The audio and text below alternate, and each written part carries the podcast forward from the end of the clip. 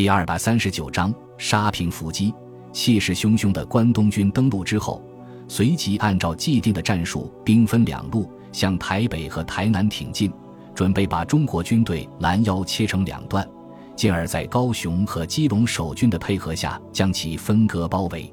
日本统帅部和陆军对于攻克地形目标具有狂热的爱好，想当然地认为中国军队会以台中、嘉义、新竹和台南的城市为依托。依靠坚固的城防工事与其决战，但是当他们沿着公路高速挺进上述城市的时候，却没有遭遇到预想中的激烈抵抗，只有一些连排单位的袭击，并且多半是打了就走，从不恋战，完全放弃了城市。一拳打空之后，日军随即发现中国军队已经撤退到东部的中央山脉据险固守，于是急忙挥师东进，准备把对方围歼在山岳地带。并把攻击的重点放在阿里山地区，因为根据情报人员的侦查，中国军队的主力和物资储备中心都在这里。为了避免中国军队从自己的包围圈内穿插出去，由第八师团的一个旅团主动向东攻击，与据守花莲的海军陆战队一部会合，合拢包围圈；另外一个旅团则分兵守卫西部的几个主要城市，第一师团则兵分数路会攻阿里山。沙坪东距竹山县城三十公里，南距信义二十多公里，刚好位于从竹山到信义的公路上，是日军从北面迂回包围阿里山的必经之路。公路在村子里面的长度差不多有六七百米，并且有两个急转弯，最后通过村子东面的一座石桥出村。石桥宽约五米，长四十米，桥下是四季不断的溪水。由于每年入夏之后，台风会带来大量的雨水，导致溪水暴涨，所以村子里面的居民为了防汛，在河道两边都构筑了几米高的堤坝，房屋也都修建在地势较高的地方。由于地形的限制，任何从这里经过的车辆必须减速行驶，而高高的堤坝和民居更是构成了良好的伏击位置。于是谢长风决定在这里给威名赫赫的关东军一个下马威。选定伏击地点之后。谢长风立即把村子里面的几百户高山族居民全部转移一空，派一个营在村子里面埋伏起来，以一个营在桥头阻击，另外一个营在入村的地方埋伏，炮兵营则在距离村子一公里外的山坡上面，随时提供火力支援。为了阻击日军的增援部队，一个团的兵力前出至竹山县城外围潜伏下来，严密监视城内日军的动静。为了便于指挥部队。谢长风把自己的指挥部设在炮兵阵地上，作为预备队的一个步兵团和高炮营也隐蔽在这里。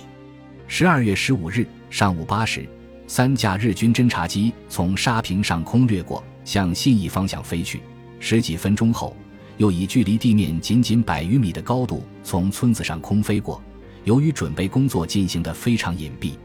伏击部队没有暴露位置。上午十时左右。公路上面掀起漫天的尘土，一列车队出现在伏击部队的视野当中。最前面十几辆三轮摩托车，中间是数十辆满载士兵的卡车，队尾的几辆卡车后面拖曳着重炮，车厢里面则堆满了成箱的弹药。每辆卡车的驾驶舱上面都架着两挺轻机枪，机枪手非常谨慎地不住四处查看，在村口的位置。中国军队特意安排的十几个村民在房舍之间来回走动，几十只鸡在地上啄食，用着浮浮宁静的田园生活图景麻痹了日军。车队进村之后，在第一个转弯处把速度降低下来，不紧不慢地向第二个转弯处前进。十几辆摩托车顺利通过了第二个转弯，然后加快速度向石桥疾驰而去。这时候，最前面的一辆卡车刚刚行进到转弯处。崩！随着一声惊天动地的巨响，数百公斤炸药猛烈爆炸，卡车在瞬间就变成一个耀眼的光球，然后变成点点的碎片四散开去，残骸在公路中间燃起熊熊的火光。与此同时，百余颗手榴弹铺天盖地的从公路两边飞了出来，有的直接落在汽车上面，有的落在公路旁边。此起彼伏的爆炸声中，又有七八辆卡车起火燃烧。村庄的上空顿时被浓烟笼罩起来，最前面的摩托车刚刚冲到石桥的中间，听到爆炸声之后，正准备减速，一发微型榴弹准确地打在车头上，三名日军和摩托车顿时被炸成碎片。紧接着，枪榴弹接二连三地打了过来，把前面的几辆摩托车打得凌空爆炸。后面的摩托车见势不妙，慌忙掉头，还没开出多远，就被从天而降的手榴弹报销掉。这时候，卡车顶上的机枪吼叫起来，训练有素的射手瞄准公路两边的民宅和堤坝猛烈扫射，为卡车上的士兵争取时间。与此同时，躲过第一轮袭击的日军纷纷跳下卡车，以车身和路旁的墙壁、树木为掩护，拼死反击。最后面的几辆卡车急忙转向，从公路上面冲了下去，拖着大炮在房屋之间穿行，妄图逃回到村外的公路上。然而，却被埋伏在村子里面的战士们立即用枪榴弹和手榴弹轮番攻击，将其彻底摧毁。十几颗炮弹落在公路的附近，把四周负隅顽抗的日军炸得粉身碎骨。其余的日军这才意识到大势已去。于是，在一个挥舞着战刀的军官指挥下，向村口扑去。布置在房基和堤坝山的轻重机枪加入了攻击的行列，掩护步兵发起冲锋。无数人影从村子里面冲了出来，齐声呐喊着向敌人杀过去。布置在村子两边的部队也同时发起攻击，从四面八方向日军压了过去。山呼海啸般的喊杀声和密如蝗虫的子弹，彻底摧毁了日军的意志。原本牢牢聚集在军官身边的近千名士兵立即四散奔逃，有的直接跳进公路旁的水沟里面，借着沟壁的掩护，在其栖身的小溪里面撒腿狂奔；有的直接跑到田野中间的坟堆里面，利用天然的攻势来抵抗。大约两百多名凶悍的日军在军官的指挥下，冲进路旁一户人家的院子里面，然后把两挺重机枪架在院门处。向追击的中国军队猛烈扫射，其他日军有的爬到院墙上，有的直接爬到房顶，抢占有利射击位置。十几名战士倒在院门外。第一次进攻宣告失利，攻击部队急忙隐蔽起来与日军对射，然后请求炮兵支援。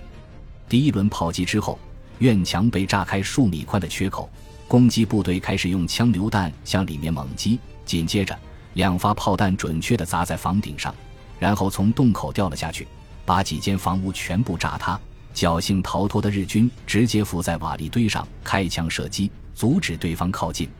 轻重机枪把一排排的子弹打了过来，在火光冲天的废墟中溅起满天的火星和烟尘。战士们从院落的各个方向向前突进，手中的武器不停把大量的子弹打在日军的藏身之处。负隅顽抗的日军一个接一个被击毙，最后脸上被弹片削去一块肉的日军军官突然高举着战刀从废墟中间跳了起来，向着最前面的中国士兵冲了过去。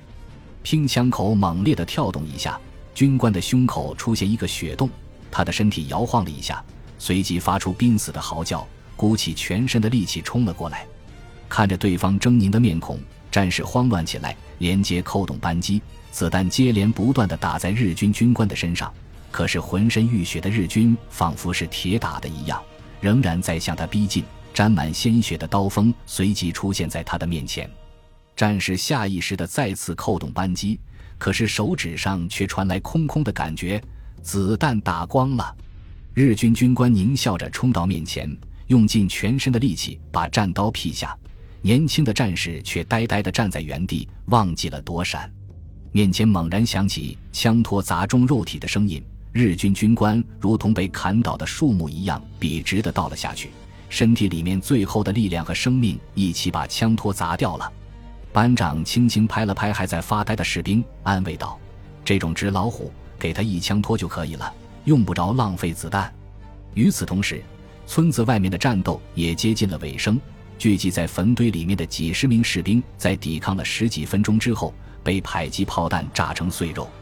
从水沟逃遁的日军则较为幸运，因为岸上的中国士兵没有办法直接瞄准，只好也跳到沟里追击。可是毕竟为时已晚，只把落在后面的几名日军击毙，其余的二十多名日军一股脑地向下游的村子跑去了。仓皇逃窜的日军一口气狂奔出两公里远，直到再也看不见中国士兵的身影，才敢停下来。刚刚靠在沟壁上，还没有缓过气来，突然从沟岸上扬起一片片沙土，把他们搞得眼睛都睁不开。紧接着，十几个黑影从沟壁上跳了下来，明晃晃的砍刀上下翻飞，很快就把日军士兵悉数砍死在水沟里面。高山族的山民们兴高采烈地捡起枪支弹药，然后爬上沟壁，沿着公路向上游的沙坪跑去，准备向部队请功。此次伏击战，谢长风动用了将近一个师的兵力，只花了一个多小时的时间，就全歼了日军的一个步兵大队和一个炮兵小队，严重削弱了北路日军的兵力，使其包围圈变得薄弱起来。由于袭击发生的非常突然，日军还没来得及发出求救信号，就被全歼。竹山日军到下午才意识到自己的先头部队可能出现了问题，急忙请求侦察机出动。然后派出一个步兵连队搜索前进，而竹山县城里面的守军只有两个步兵大队，再次把自己的软肋暴露出来。